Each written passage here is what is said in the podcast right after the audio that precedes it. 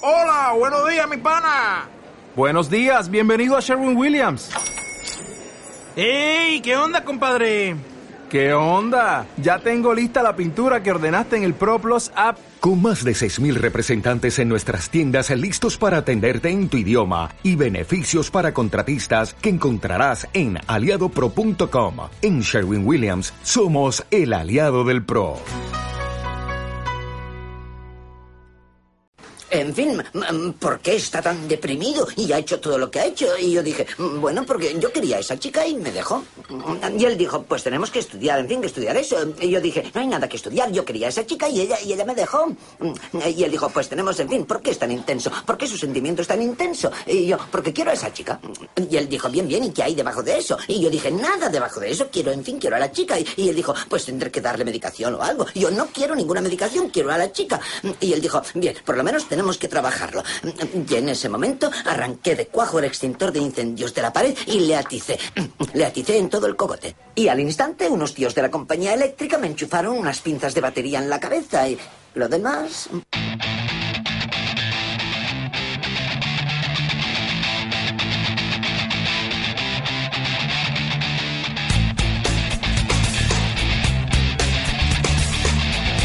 Pues comenzamos con este espacio de videojuegos, de cine, de literatura, en monotemáticos FM, con nuestros amigos que vienen cargaditos de contenido. Rafa, ¿qué tal? Buenas tardes. Muy buenas tardes, Fernando. Y estamos aquí, bueno, con resaca del Festival de Cine de Sevilla, que ya no sé cuántas películas llevamos ya aquí sobre los hombros. El amigo Pedro, que hoy no viene, ya creo que va por la 20 película que se ha visto, por la vigésima película que se ha visto. Aquí un servidor solo se ha podido ver 10, pero vamos, estamos ahí en caminito. 10. Solo 10, Solo solo 10. 10, ¿eh? Eh, Juanma, ¿qué tal? ¿Cómo estamos? Muy buenas tardes, Fernando. Pues muy bien, aquí encantados una vez más de compartir una hora de radio y efectivamente enfrascados en plena vorágine del Festival de Cine de Sevilla, del cual hoy todavía no vamos a hablar porque para eso vamos a dedicar todo el programa de la semana que De viene, pero que viene, igualmente señor. va a ser un programa intenso. Y hemos rescatado a un antiguo miembro también de este programa que se apunta. ¿Qué tal? Carlos Camino, ¿qué hay? Buenas tardes. Buenas tardes amigos, aquí con ganas renovadas y de volver aquí a veros y ayudar un poquito. Bueno, pues eh, vamos a recordar, antes que nada, que sigue el concurso de monotemáticos. Efectivamente, aún nuestros oyentes tienen tiempo de optar a magníficos premios como son ese juego Real Warfare 2, el Blu-ray con la película de Artis y la novela gráfica El Capitán Nazareno de Jesús Barrera. ¿Y cómo pueden optar a esos premios? Pues mandándonos su propuesta de nombre del monito, de la mascota del programa, ¿a dónde? A la, a la dirección de correo concurso mono arroba monotemáticosfm.com. Y además, por donde pueden contactar con este programa, Juanma. Pues las vías habituales son fundamentalmente las redes sociales como son Facebook, Twitter, nuestro canal de YouTube y nuestra cuenta de correo naturalmente monotemáticosfm.gmail.com Y nos podéis descargar desde iVoox e iTunes y desde nuestra página web www.monotemáticosfm.com. Y vámonos ya, sin más dilación, con el sumario.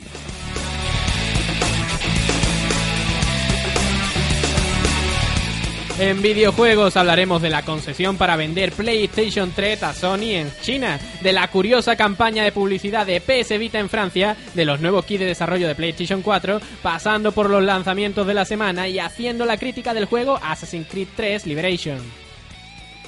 En cine tendremos la compra de Star Wars, bueno, más bien de la productora Lucasfilm por parte de Disney. Hablaremos de que Malditos Bastardos y Django Unchained probablemente formarán parte de una trilogía. Y finalmente que Brian dirigirá la próxima película de X-Men, acabando con la crítica de la película de Crow. Y en literatura tendremos una entrevista con Alfonso Zapico, flamante ganador del Premio Nacional de Cómic de su obra Dublineses.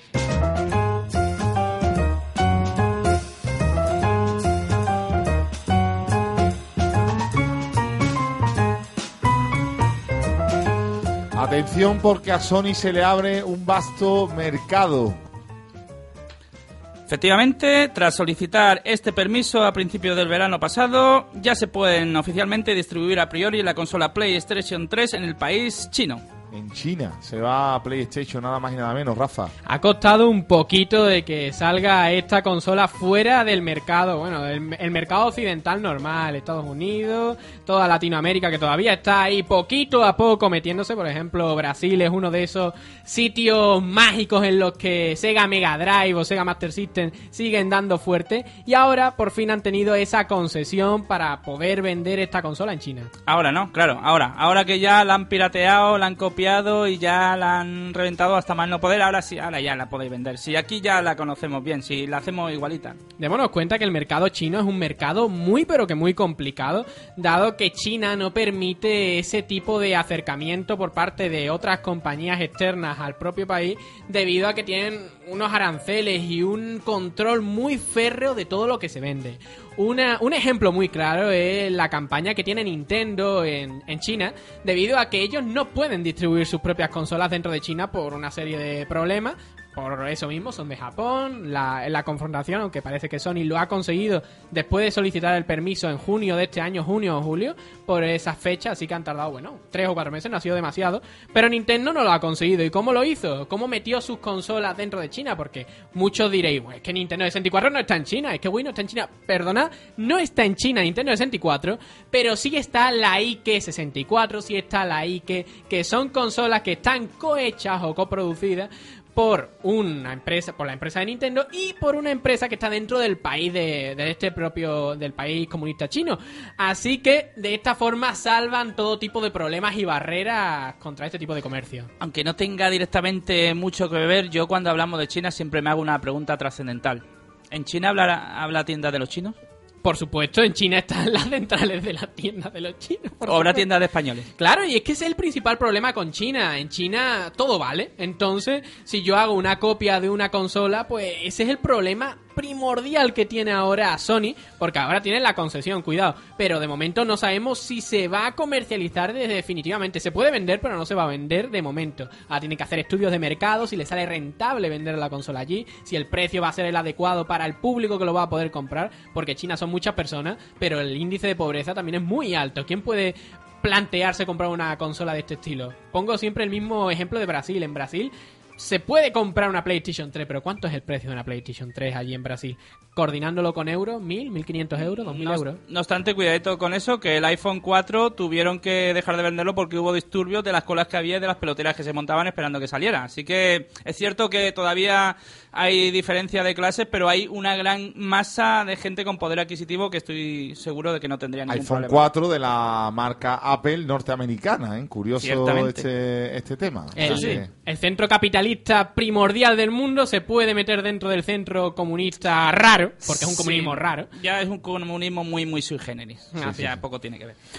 Pues- bueno, pues eh, vamos a pasar a la siguiente noticia, porque eso de dos superficies táctiles, el doble de sensibilidad, el lema, el eslogan de la campaña de PS Vita.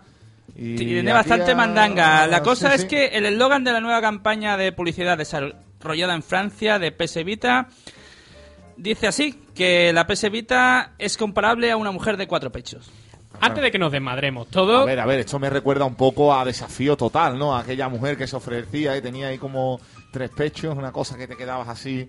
Y ahora eh, suben la oferta, cuatro. Cuatro Rafa. pechos, es que vamos a ver. Aquí hay, hay que tenerlos controlados porque yo sé que os vaya a desfasar aquí mucho. Dos pechos ya era demasiado, pero cuatro pechos ya se nos desfasa la oferta.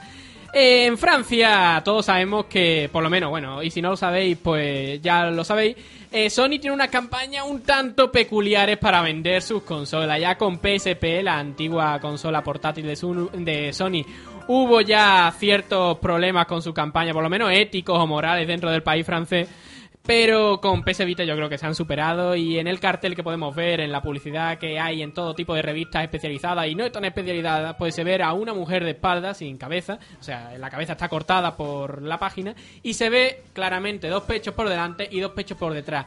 Coordinándolo y comparándolo con las dos superficies táctiles de la consola, que está una por detrás y otra por delante. A mí ya. me preocuparía tremendamente encontrarme con una mujer con dos pechos delante y dos pechos detrás, porque si doy un abrazo, no sé si estoy abrazando a una mujer, un dromedario, si esos son jorobas, si son pechos, que, que Estaba es, pensando exactamente en lo mismo. es un híbrido, es un híbrido realmente. No, no, no, o sea, a mí esto me da mal rollo. ¿eh? Es que con eso lo están relacionando. Si tú das un abrazo a una mujer con dos pechos por delante y dos pechos por detrás, ese es el doble de satisfacción y, Nin- y Sony lo sabe.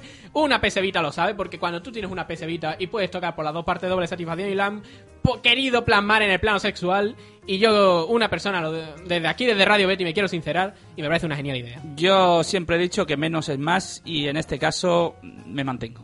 Y lo dejo ahí. Pero tú imagínate, sería es muy No cómodo. quiero imaginármelo, Rafa, prefiero no hacerlo. Vam- Vamos que nos estamos yendo de madre. Va- va- Nunca va- mejor. vaya, vaya, vaya, vaya. Eh, no sé, Carlos, opine usted de, de- los cuatro pechos, por Yo favor. la verdad eh. que me mantengo en la misma línea que Juanma. Y como siempre digo en estos momentos, cuando no tienes nada bueno que decir, mejor no digas nada.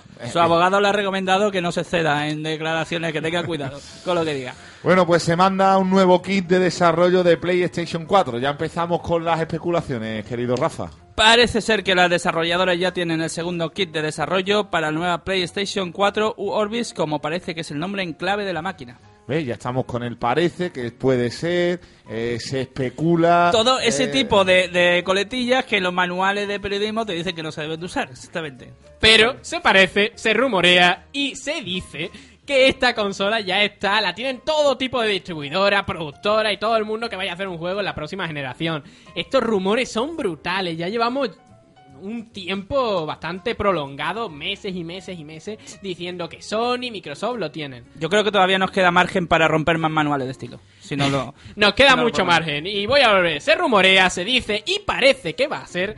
El problema de todo esto no es el rumor, sino una de las características que ha sonado y aquí el amigo Carlos seguramente va a tener algo que decir porque él lo vive de cerca y es que vamos a ver. Tenemos un problema. Las televisiones actuales que podemos tener hoy en día en cada una de nuestras casas o simplemente la vemos en las principales tiendas a precios astronómicos tienen una capacidad para llegar a alta definición, o sea, esa definición extrema que nos intentan vender con publicidad, partidos de fútbol, por ejemplo, ya se emiten mucho en 1080p, que es la máxima calidad, y los videojuegos, pues se nos vende y nos están diciendo, mira, puedes verlo a la máxima potencia. El caso es que esa potencia no es tan máxima, pero en estas características técnicas que nos han dado, parece que las han extremado. Y vamos a, vamos a decir las características técnicas y después las vamos a explicar porque a lo mejor son un poco confusas. Esta consola podría ejecutar juegos en 3D. Ahí no hay problema, el típico 3D de gafita que podemos ver en el cine o que podemos jugar con nuestra consola PlayStation 3 a 60 frames por por, segundo, que ese es el problema, y a 1080p, que es la alta definición, esa calidad máxima. Me, me tienes que poner un poco al día porque a mí me regalaron un tablet y la tengo pa- lo tengo para cortar chorizo ahora mismo. O sea que mi nivel tecnológico ya sabes cuál es. Eh, aclárame un poco esto que ahora mismo estoy... Mi, mente está flotando. Pues ahí vamos a ir. El 3D es el que todo el mundo conoce, esa película odiada y respetada por partes iguales. Ahí tenemos el ejemplo de Avatar, ese 3D que parece que el 3D pecera, ¿no? Que nos metemos dentro de la, de la propia pantalla. Después tenemos la 1080p, que es lo que nos vende todo el mundo. Oh, la, la imagen se ve nítida, nítida, nítida. Y donde tenemos el problema es 60 FPS. Para toda la audiencia que no sepa qué significa un FPS, que son dos FPS, pues lo vamos a explicar brevemente.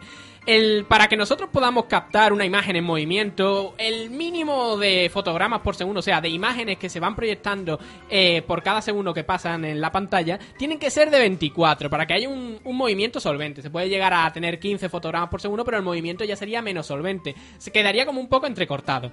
Bien, hasta este momento, la alta definición en 3D solo se podía hacer y solo se puede hacer en un televisor de las capacidades actuales a 24 FPS. ¿Qué pasa? Que los juegos, las películas y muchos otros tipos de sistema audiovisual ya van a 60 frames por segundo. Esto quiere decir que la solvencia es extrema, es muy buena, el movimiento es muy natural y casi casi no se está notando que son simplemente imágenes, imágenes, imágenes, una detrás de otra. Pero si nos está vendiendo esta consola que pueda ejecutar juegos a 60 FPS a esta calidad, es que eso no se puede a día de hoy. O sea, nos están No se diciendo. puede ver. No, se, puede, ver. Es claro, que no hay no se ni- aprecia. No, no, no es que no se aprecie. Es que tecnológicamente no hay nada en el mercado, excepto una única pantalla que cuesta 30.000 euros, que ejecute Qué buena acción, ¿eh? Sí, es una muy buena opción. Que, eje- que ejecute este sistema. Son las, en las míticas eh, televisores que van en 4K. Si nos creemos que ahora mismo la alta definición es increíble, que va a 1080, quedaos con ese número, pues la siguiente generación ya sería a 4000, que son las televisiones de 4K. El, cu- eh, no sería el doble, eh, no sería cuatro veces más potente, sino sería doble, dos veces más potente, pero no nos vamos a meter ya dentro de ese apartado. En resumen, que lo que nos están vendiendo es un producto con unas prestaciones maravillosas que básicamente nadie va a poder permitirse. Por lo menos de momento. Esto es como el coche que corre 300 kilómetros por hora, pero no puede pasar en la autopista de más de 120. Efectivamente. De todas formas, ya sabemos que Sony siempre ha ido un poco en la línea de primero vendo la idea y luego ya vemos si llegamos a la idea del producto. Entendemos que lo que querrán hacer es que cuando vengan, cuando se venda esa PlayStation 4, Claro, esa que, que haya muchos juegos. habrá muchos juegos y encima habrá y lo incorporarán vendiéndonos, eh, cómprate esta PlayStation y de paso te vendemos este Sony Bravia, esa pantalla brutal que a lo mejor habrá bajado ya de precio, a partir de los 3.000 euros pues podemos entender que la televisión es más o menos comprable por un público más amplio, pero de momento es como soñar y pensar en pajaritos porque nadie puede ejecutar eso. Lo que no son pajaritos, lo que son realidades, son los lanzamientos de esta semana. Así que vamos con ello.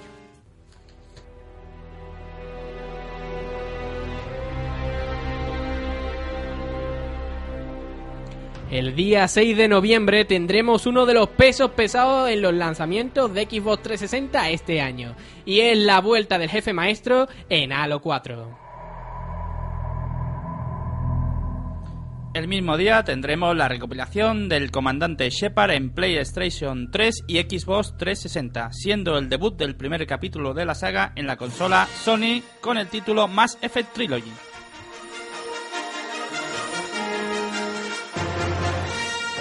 El 7 de noviembre tendremos para iPhone un experimento del creador de Fable, Peter Molino, y el juego será Curiosity What's Inside the Cube. Seguimos con los móviles y el 8 de noviembre tendremos el nuevo capítulo de los pollos cabreados para dispositivos móviles. Se llamará Angry Birds Star Wars.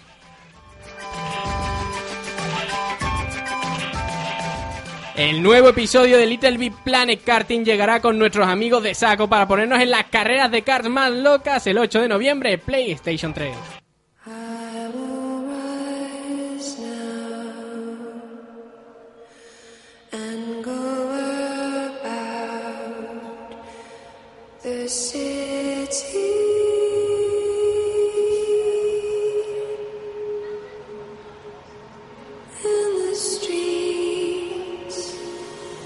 El programa pasado hicimos una retrospectiva a la saga Assassin's Creed y hoy nos queremos meter de lleno en una de sus últimas novedades.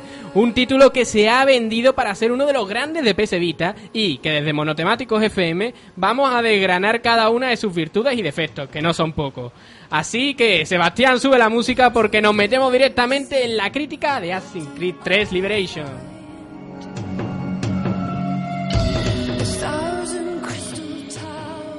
Assassin's Creed Liberation. El el- la semana pasada estuvimos hablando de la saga Assassin's Creed, de todos los juegos que salieron para consolas de sobremesa como PlayStation 3, Xbox 360 y PC.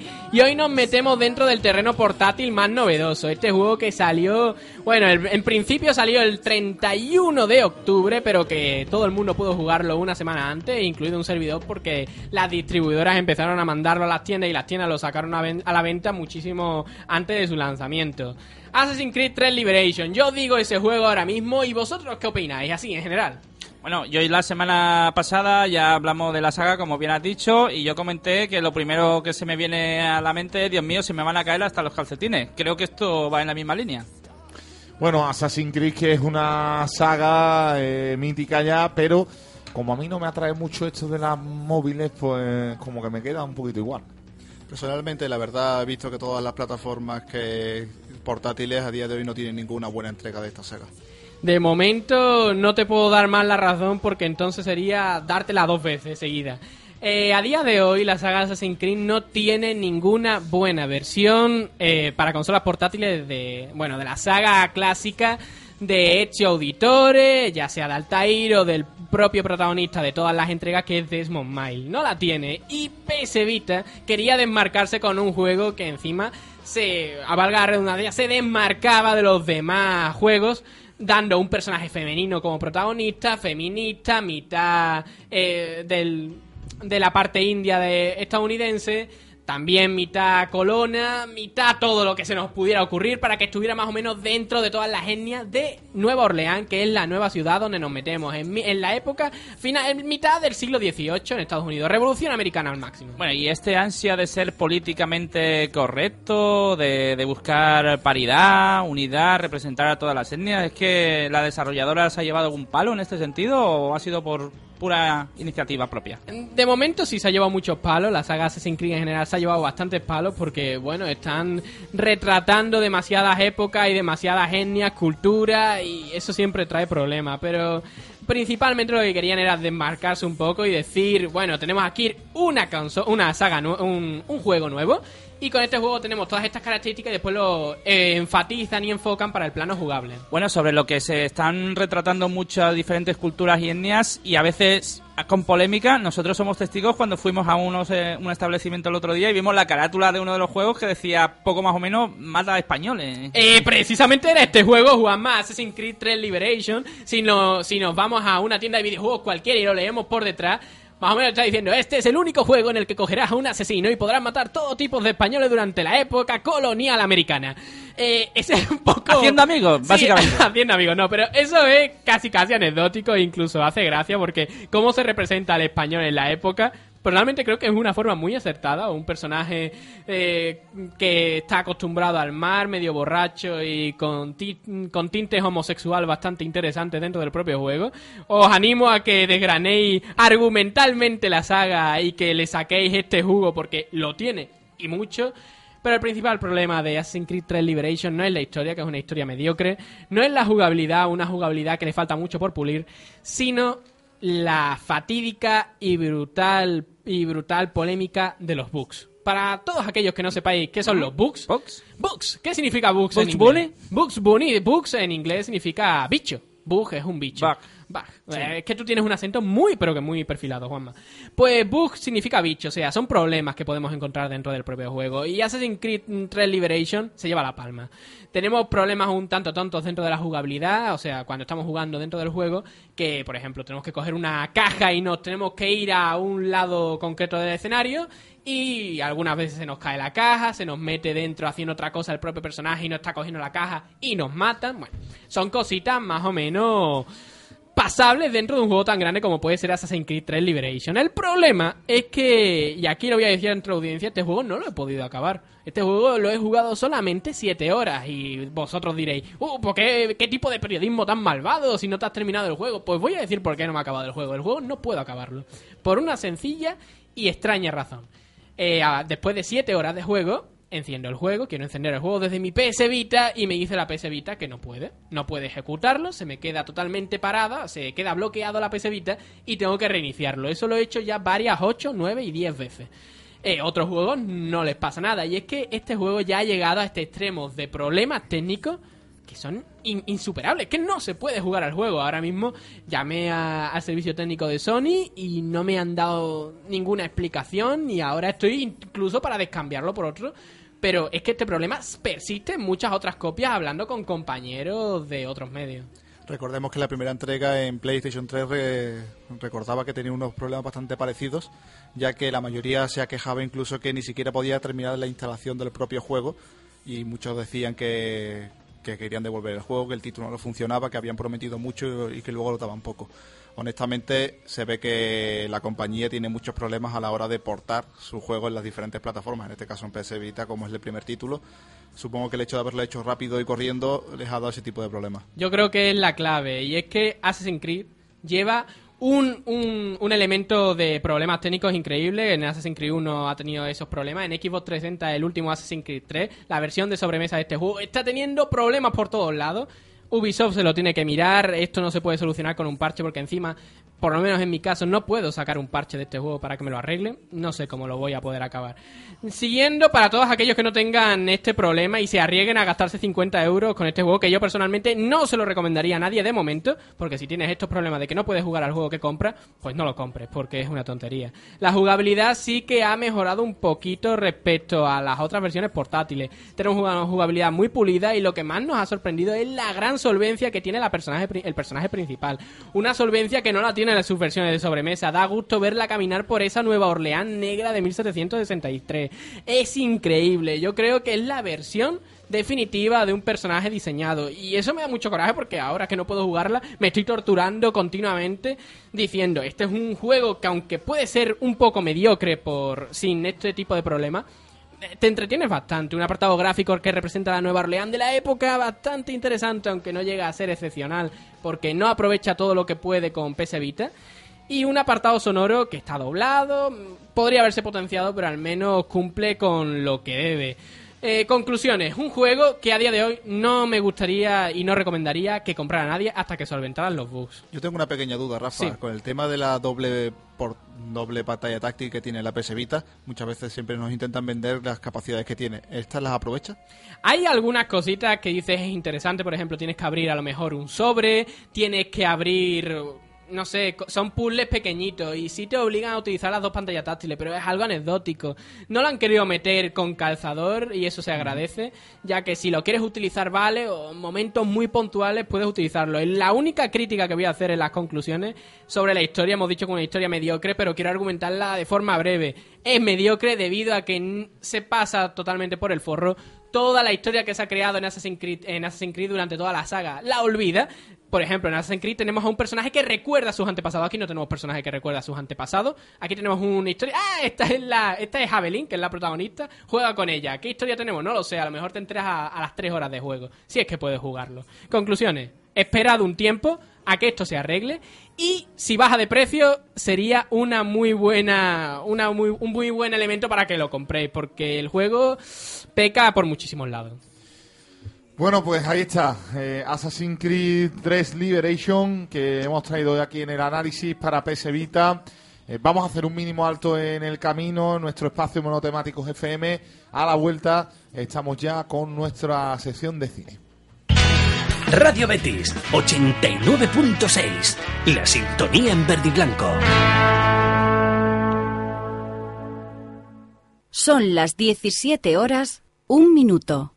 La caravana del nuevo SEAT Toledo está a punto de llegar a tu ciudad. Entra ya en vuelvelaleyenda.es, localiza tu concesionario e inscríbete para probar un vehículo de leyenda. Puedes ganar una estancia en un hotel Rusticae.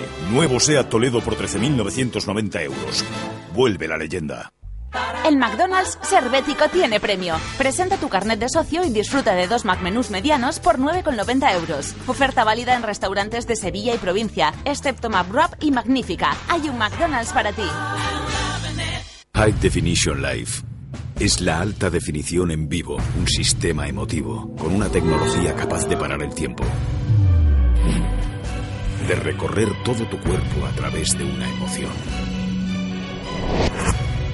La alta definición en vivo incorpora un sonido envolvente que hará que vivas cada segundo con la mayor pasión.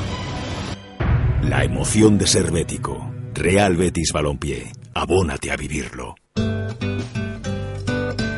En el Hotel Trip Macarena queremos premiarte por ser del Betis. Celebra tu día más importante con nosotros y disfrutarás de unas condiciones súper especiales, solo para béticos. Infórmate ya llamando al 954 37 58 00. Trip Macarena, hotel oficial del Real Betis Balompié.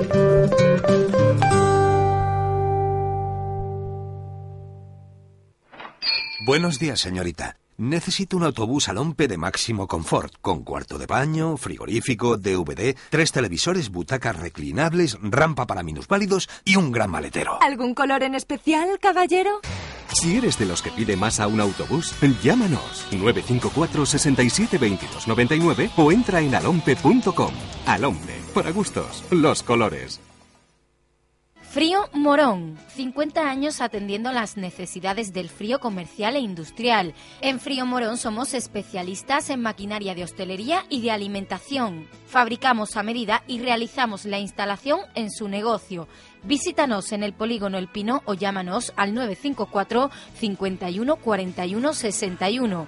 El frío de su negocio con Frío Morón. Hola, buenos días. Buenos días, Laura. ¿Cómo estás hoy? No te olvides la toalla. ¡Uh, la toalla! Aquí se regala salud. Sato Sport. Salud para todos.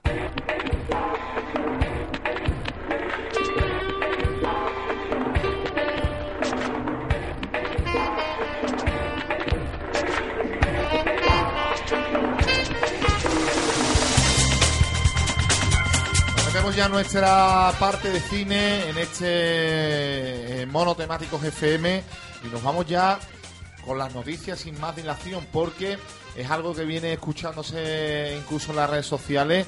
La séptima entrega de Star Wars está en marcha. Ahora que Walt Disney ha comprado Lucasfilm, no piensa quedarse de mano cruzada. Salvo, eh, saldrá una nueva trilogía de la popular saga que se estrenará su primera entrega en 2015. Bueno, pues parece que Disney eh, tiene una voracidad imparable. Han comprado Marvel, ahora han comprado Lucasfilm, que por cierto han soltado lo que no hay en los escritos. pasta, sí. Y yo no sé qué será lo próximo. No sé si piensan ir a por los derechos de las canciones de los Beatles, la verdad. Pues y hacer la versionada con, con Mickey y Pluto cantando el It Be. Buah, es lo que faltaba. Eh, de todas maneras, hacer una trilogía eh, nueva de Star Wars puede ser el mundo Star Wars, pero ya la historia no tiene ya más por dónde cogerla. Se ha contado al principio, se ha contado al final. No, no, en teori- Vamos teóricamente... a ver lo- lo- lo- por, qué sitio, ¿no? ¿Cuál es la beta, ¿no? Para en- hacer una tercera trilogía. En realidad, la idea tal como estaba planteada por George Lucas originalmente eran nueve películas. Entonces, la trilogía inicial, la que la que estándar, la que todo el mundo hemos conocido en los 70, la que se inició en los 70, era el medio de la historia. La historia estaba dividida en tres bloques. Las tres primeras lo- eran los episodios 4, 5 y 6, si no me Sí, equivoco, sí, sí. que es el tramo Hemos central. conocido el principio, lo el que hemos conocido al principio, que sería lo que vendría anterior a lo que se vio en los 70 y 80, y ahora faltaría la parte final. Nos hemos cargado al emperador, ya no está Darth Vader por ahí. ¿Y qué es lo que se puede esperar de esta trilogía? Pues si te digo la sinceridad, final del con- imperio, con- cómo está todo Con el todo corazón bien. en la mano, nada bueno, porque ya yo, mm, cuando vi lo que era la nueva trilogía, solamente la última, La venganza de los Sith, me convenció medianamente, y las dos anteriores, pues, francamente no. El halcón milenario que pasa por el plan pibe. Bueno, y el, y el ya y el Jar Binks, este este personaje que Dios mío, qué, qué odioso es. Este que en las redes sociales lo comparan con Ronaldinho porque tiene un aspecto muy similar, este que pega saltitos y que tiene esa pinta tan peculiar. Lo único que garantiza esto es que efectivamente la trilogía final se va a hacer, eso sí, porque hasta ahora no estaba estaba en el aire y ahora si Disney ha comprado los derechos, evidentemente no creo que vaya a tirar todo ese dinero a la basura. Podemos dar otra idea, que Chivaca hable. De todas formas, si no mal recuerdo, había una saga de libros que continuaba la saga desde el capítulo sexto y en teoría seguía con los hijos de Luke Skywalker. Lo que no sé si cogerán esta idea o automáticamente empezarán desde lo que ellos les dé la gana. Sí, bueno, porque eh, a partir de ahí, claro, es que con Star Wars, Star Wars da, si te entras en el universo de Star Wars, te puedes tirar tres horas, porque luego lo que ocurre es que, aparte de lo que era la idea original de George Lucas, luego George Lucas fue muy inteligente y creó una especie de universo paralelo, que es lo que se llama el universo expandido, Sí. que ha dado lugar a múltiples historias paralelas en diversos los formatos. cortos, ¿verdad? En animación. Efectivamente, la- hay los cortos, series en animación que son transversales, es decir, parten de lo mismo, pero no son historias que directamente tengan que chocar necesariamente Aún una así hay más unidad eh, en lo que puedan sacar con el capítulo 1, 2, 3 y un supuesto 7, 8, 9, eh, unidad tecnológica de, de- de hacer cine de una manera parecida a lo que es realmente el salto, el impulso de Star Wars, ¿no? Esos efectos especiales finales de los años 70, principios de los 80, que no tienen nada que ver con el cine que se hace hoy en día. Claro, Esas real, naves flotantes, tremendas, halcón milenario, eh, toda la estrella de la muerte, tal como se genera eh, a principios de los años 80, eh, creo que es la gran eh, baza ¿no? de- del universo Star Wars. ¿no? Sí, totalmente de acuerdo. El impacto no es el mismo, no puede ser el mismo. En- actualmente, cuando se retomó la trilogía, se apostó mucho por eh, la innovación con la Red One. Se vendió mucho que era utilizar este nuevo tipo de cámara y que esto iba a ser lo más. Pero yo creo que equitativamente no es comparable el efecto que experimentamos ahora con el que pudo su- experimentar el público de los 70. Actual- actualmente Star Wars está intentando recuperarse dentro, narrativamente, dentro del mundo del videojuego con ese poder de la fuerza, poder de la fuerza 2 que fue totalmente nefasto, y con un videojuego que curiosamente está anunciado para esta misma fecha, que parece ser va a tener la misma estética, lo cual nos lleva a pensar, mm, va a haber una especie de hibridación entre los dos medios, va a ser el juego de la película, va a ser una cosa así. Nos puede recordar incluso lo que ha pasado con Batman de Nolan, con los juegos de Batman, que van por separado, tiene una calidad incre- increíble. Sí, sin duda yo creo que al final intentarán explotar el máximo de formatos posibles para, al final, lo mismo de siempre, intentar hacer caja. Maldito Bastardo y Django Unchained probablemente formarán parte de una trilogía. Y nos preguntamos, ahora vamos con el cuerpo de la noticia, ¿y cómo es esto? Juanma?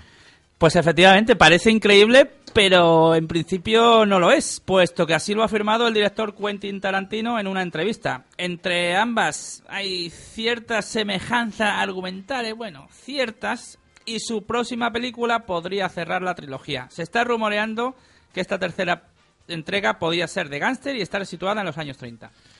Bueno, vamos a ver. Eh, un grupo de tipos que se encargan de cazar nazis, con una historia, además, con un final un poquito raro, no vamos a hacer ahí spoiler, eh, pero mm, western y ahora una película de gánster. Eh, hombre, yo he leído El médico de Noah Gordon, donde hace una especie de trilogía, eh, donde encauzan en la familia, ¿no? La familia, digamos, el hilo conductor de, de la trilogía, pero a mí no se me ocurre que puede tener que ver una cosa con la otra. hay dos formas de enfocarlo. O lo enfoca de una forma seria, entre comillas seria, y dice, hombre, todo se- es una, es una acción histórica que toda está situada entre los años 20 y los años 40.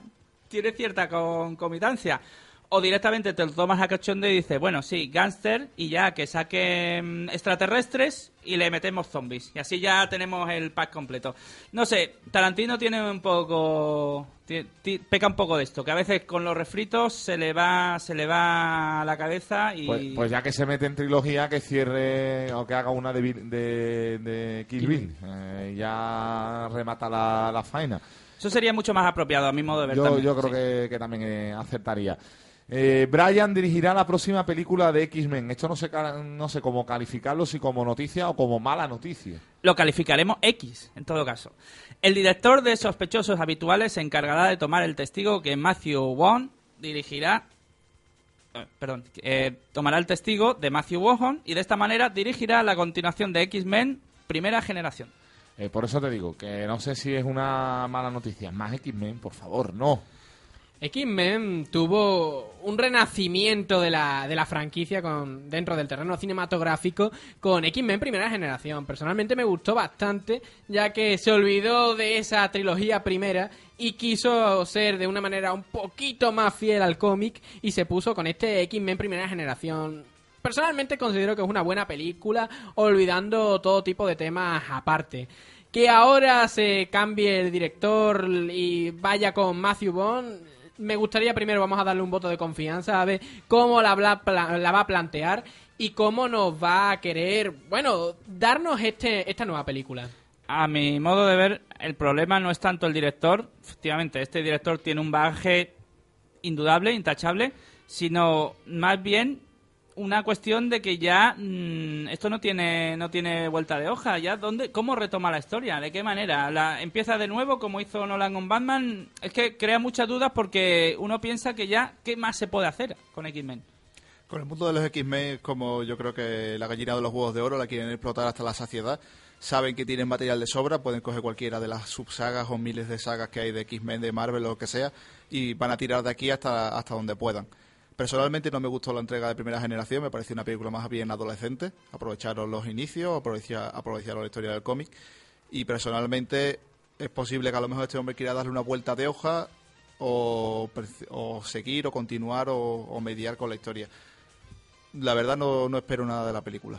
Yo tampoco, a mí me parece una mala noticia. Una mala noticia porque estamos eh, eh, anclados en eso, en matar a las gallinas de los huevos de oro y no a ir a la creatividad. Me siento un poco solo ante el peligro en esta mesa Sí, porque señor. yo soy el único que ha disfrutado con X-Men primera generación. Que por cierto es un reboot de la saga continuando con los inicios de los X-Men. Así que ya Re- está el camino hecho. Reboot tras reboot. Bien. Sí, señor. Eh, donde sí hubo creatividad es en el análisis que traemos hoy. Una película realmente inquietante. Una película, bueno, que como diríamos en mi pueblo, da yuyu. Pero bueno, eh, tiene su explicación y vamos a hablar precisamente del cuervo. Antiguamente la gente creía que cuando alguien muere, un cuervo se lleva su alma a la tierra de los muertos. Pero a veces sucede algo tan horrible que junto con el alma, el cuervo se lleva su profunda tristeza y el alma no puede descansar. Y a veces, solo a veces, el cuervo puede traer de vuelta el alma para enmendar el mal.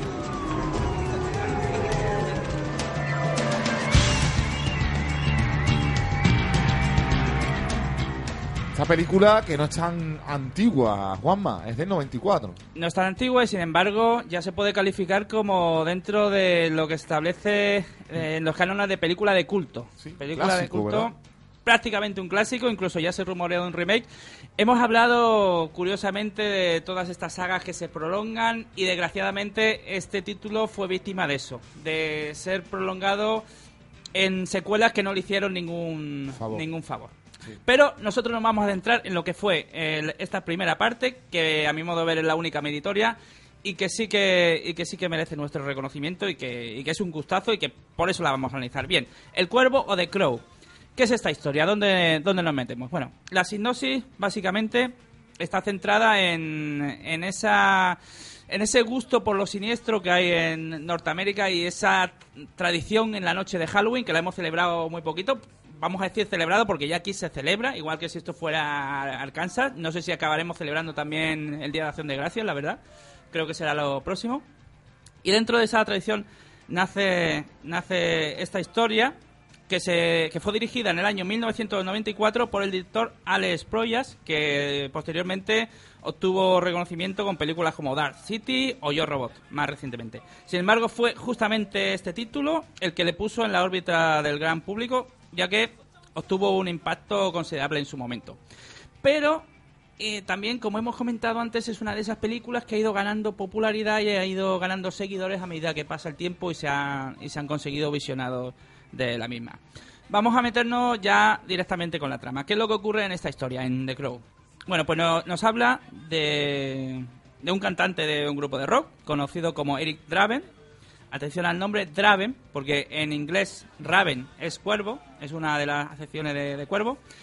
Y en una noche que es conocida en la historia como Noche del Diablo, ya este, este título echa un poco para atrás, Noche del Diablo, que no es ni más ni menos que la víspera de Halloween, pues en esta noche, como decimos, es víctima de un crimen absolutamente sanguinario y bestial, donde tanto él mismo como su pareja, su novia, son asesinados por un grupo de delincuentes habituales de una forma absolutamente salvaje. Ese es el punto de arranque. Y como es lógico, la cosa no se podía quedar ahí porque no hubiera sido bonito que una historia acabara así. Entonces es cuando entra en acción el, el cuervo de Crow, ese elemento que da título a la película y que lo que hace es rescatar el alma del cantante, el alma de Eric Draven, para que vuelva a la Tierra, al mundo de los vivos, solamente por un tiempo limitado y para vengar todo ese mal, todo ese daño que se ha producido. Bueno, Eric Draven vuelve, pero no vuelve eh, como cualquier cosa. Vuelve convertido en una especie de, de héroe, de superhéroe justiciero. Vuelve con poderosos atributos. Por atributos entendemos superpoderes. Que nadie piense mal. Menos mal porque toda la audiencia ya estaba pensando en otra cosa, Juanma.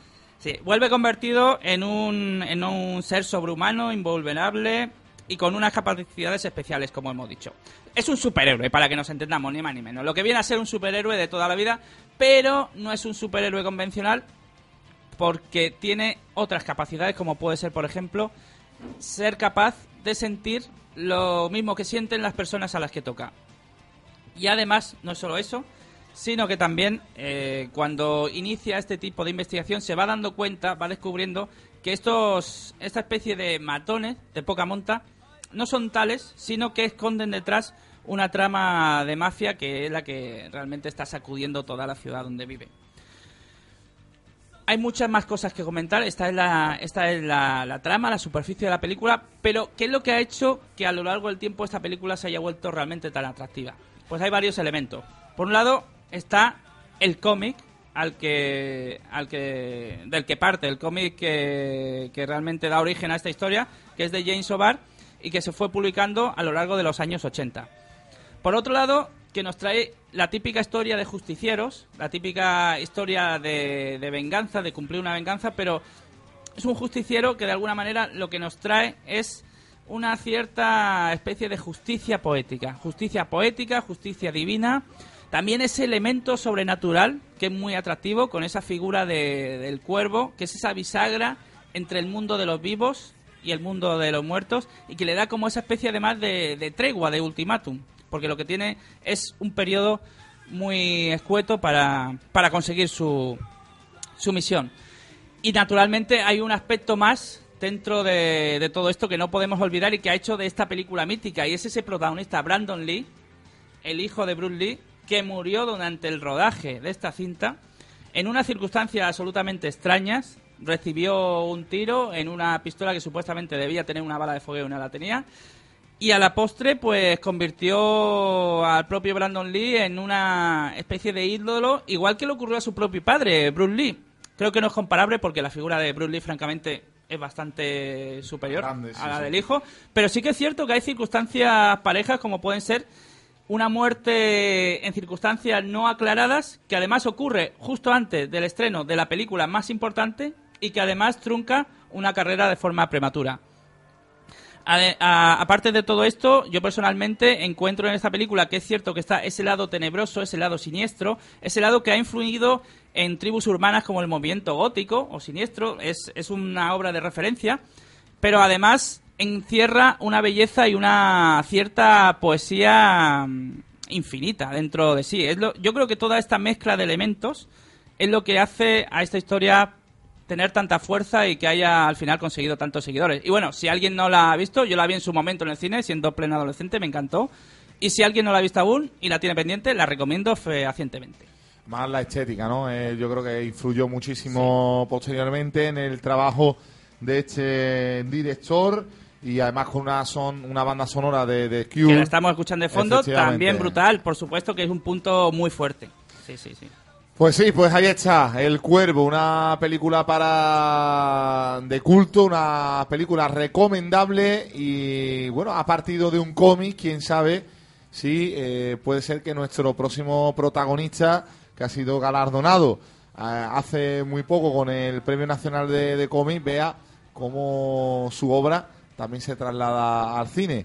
Preséntanos a nuestro siguiente protagonista, Juanma. Pues nuestro siguiente protagonista es ni más ni menos que Alfonso Zapico, del cual hablamos la semana pasada y dimos la grata noticia de que había sido ganador del bueno del Premio Nacional de Cómic con su obra El Dublinés y si no me equivoco lo tenemos a la espera en el teléfono. Muy buenas tardes, Alfonso. Hola, buenas tardes. Bueno, antes de nada, por supuesto, nuestra más sincera enhorabuena por el galardón y, y muchísimas gracias por acompañarnos unos minutitos aquí en, en Monotemáticos FM, en Radio Betis. Muchas gracias a vosotros. Bien, bueno, te escuchamos un poco lejano, así que vamos a, a iniciarnos en, en las preguntas que tenemos pendientes. La primera va a ser que básicamente te presentes ante la audiencia porque el nombre de Alfonso Zapico ha saltado a la actualidad con este galardón reciente, esta obra dublinés, el dublinés, mejor dicho. Pero imaginamos que detrás de, para llegar a este resultado ha tenido que haber una evolución muy larga, muy dura, muy costosa. Así que nos gustaría que no- nos cuente cómo ha sido ese desarrollo personal hasta llegar hasta aquí. Pues el, el- la verdad es que este libro es, es el- como la tercera, el tercer libro, ¿no? la tercera novela gráfica que, que yo publicaba en, en España y, y es una trayectoria muy corta. El proceso creativo del libro y el proceso de, de todos los libros anteriores es, un poco partiendo de, la base de, de querer contar historias que me interesan, ¿no? Por las que yo tengo mucha curiosidad, que yo quiero compartir con los lectores. Y esta en particular, Dublinés, es una historia que empezó un poco como, como una especie de búsqueda, un reto, ¿no? Un- hacer una biografía, dibujar una biografía, que era algo que hasta entonces yo no había tocado y, y que me ha llevado, me ha ayudado mucho, aparte de, de hacer el libro en sí mismo, aparte de la obra, me ha ayudado a, todo el proceso creativo de la obra, ¿no? Me ha ayudado a, viajar, a, transformar un poco el proceso de, trabajo, a ir cambiando, a ir conociendo otros autores y, y otras personas relacionadas con la creación. O sea que ha sido un poco, el libro es el, el proceso final, es un poco el resultado de todo de todo lo que hemos trabajado estos años, pero a la vez es el, ha sido la excusa para, para ir evolucionando, ir cambiando, querer contar cosas diferentes y, y hemos aprovechado eso.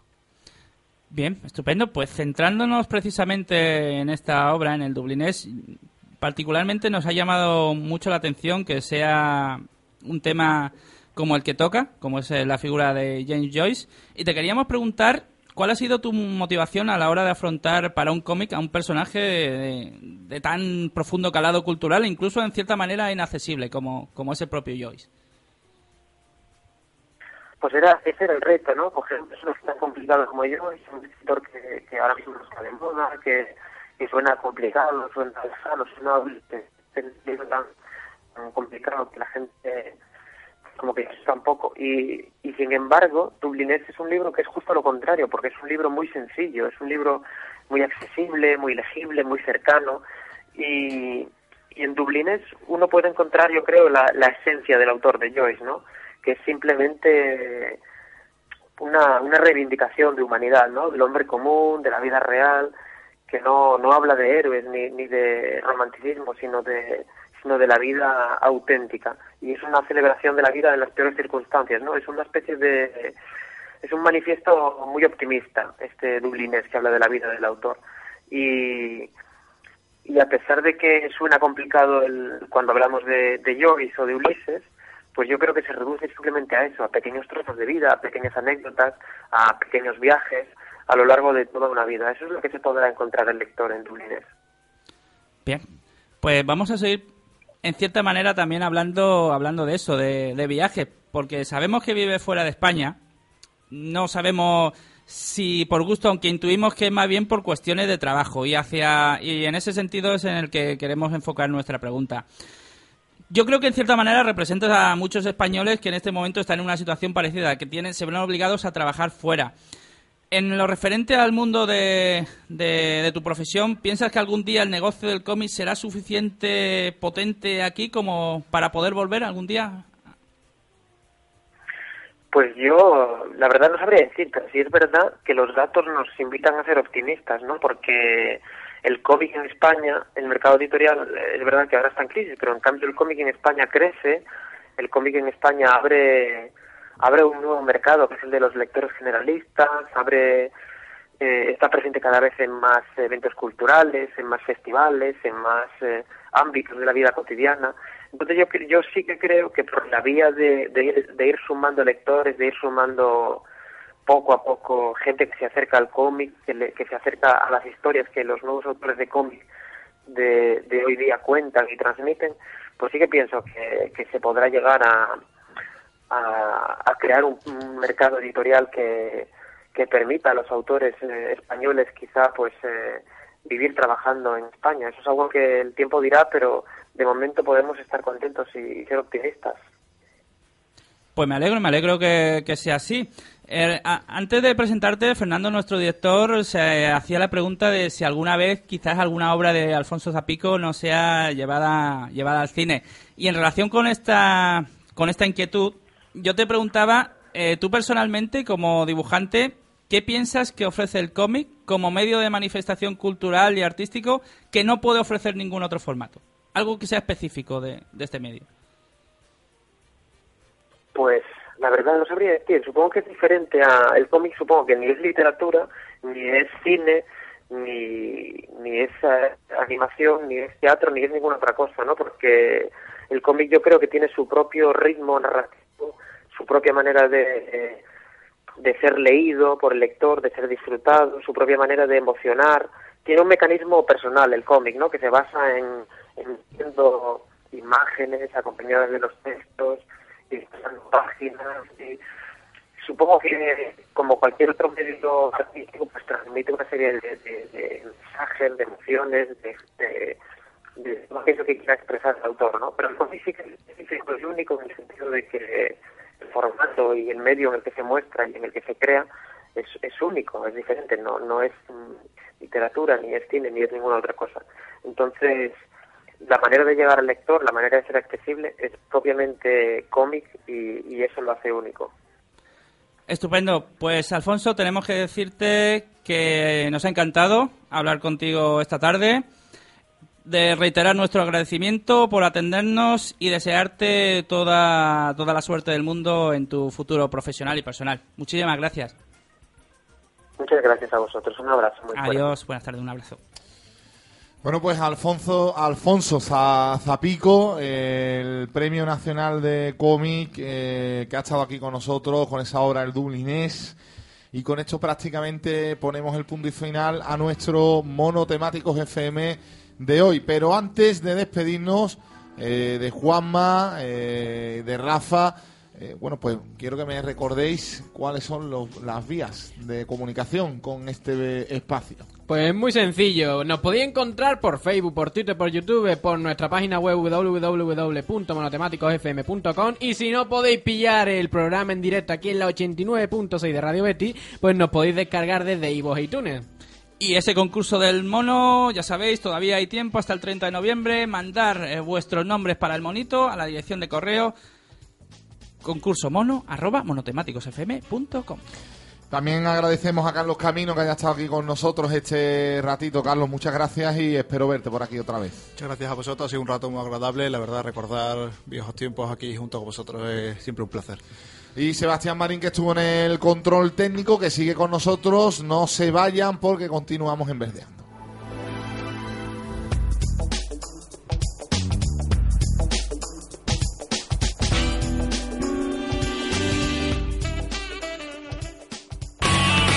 Radio Betis 89.6. La sintonía en verde y blanco.